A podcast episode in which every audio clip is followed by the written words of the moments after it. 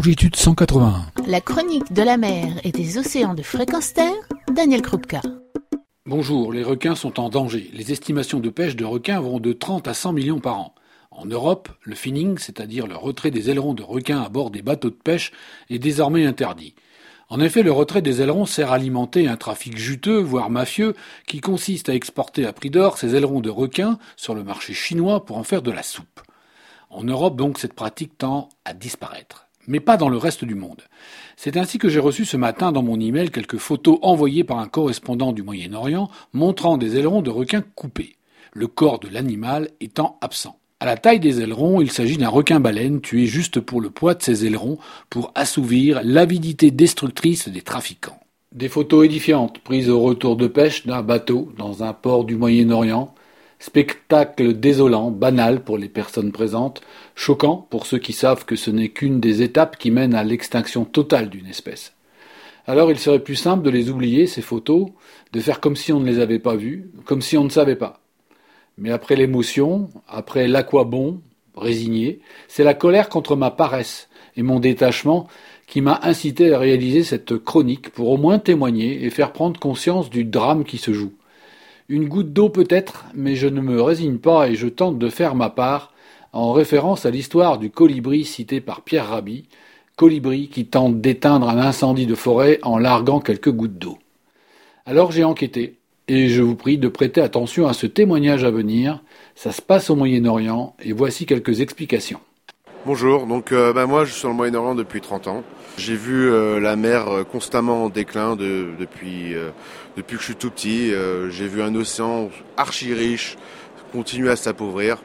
Et en fait, ça continue, on continue de voir des requins marteaux, des requins marteaux de 6 mètres enceintes, on ouvre le ventre, on prend les petits, et euh, on les vend, euh, c'est de la chair, c'est juste euh, des, ailerons qui sont là pour être partis pour être envoyés en Asie.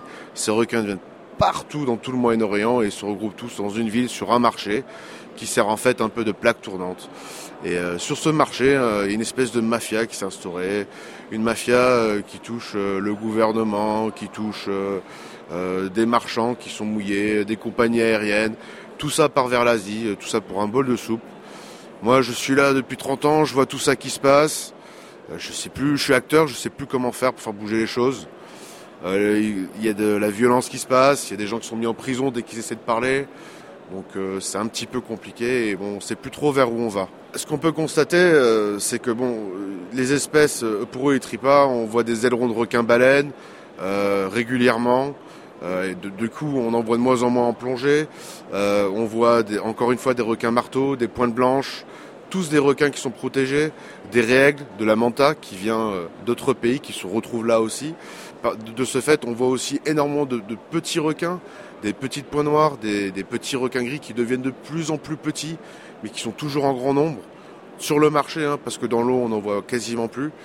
Après, il y a une énorme conscience qui est en train de s'éveiller au sein des pêcheurs, parce que moi je parle beaucoup avec des pêcheurs. Donc eux, ils commencent à être conscients que bah, ils sont en train de, détruire leur, mer et que bah, leur futur, leur style de vie est voué à disparaître s'ils n'agissent pas.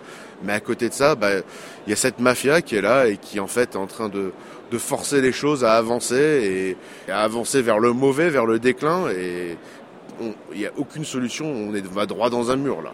Donc comme vous pouvez l'entendre, ce témoignage est important car il démontre tout simplement que malgré les conventions, malgré les interdictions de pêche, malgré les signatures au bas de documents, il y existe encore aujourd'hui des institutions qui empêchent le bon fonctionnement et les règles que nous appliquons ou que nous voulons appliquer pour pouvoir sauvegarder la nature. C'est un phénomène qui malheureusement n'est pas rare, mais qui là euh, est démontré euh, assez amplement.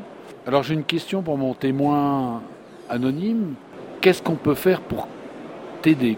Quels moyens de communication, quel soutien peut-on donner pour pouvoir empêcher tout cela?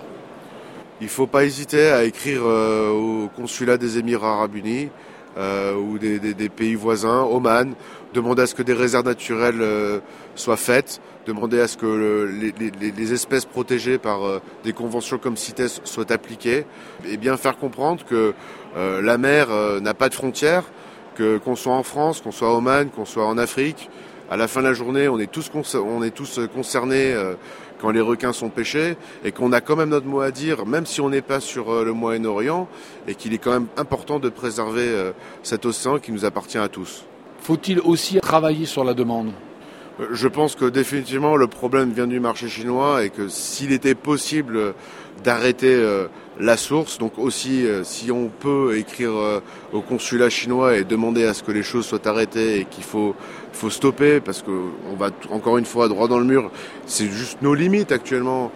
On est tous séparés de la mer, on vit dans un monde de consommation où on oublie que bah, il y a des choses qui se passent tous les jours sur les, sur les océans et on est complètement dépassé parce que ce n'est pas dans notre vie de tous les jours.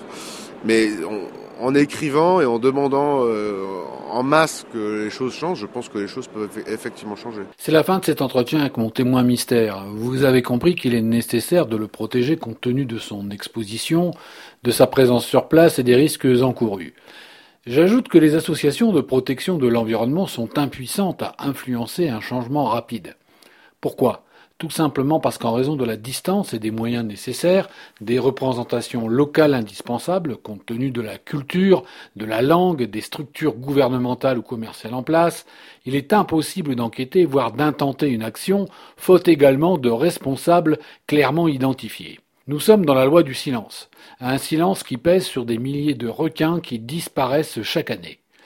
Il ne nous reste plus que la force du nombre pour interpeller, que la force de l'opinion publique pour tenter d'influencer cette mort annoncée des requins pour quelques bols de soupe. Retrouvez et podcastez cette chronique sur notre site fréquenceterre.com.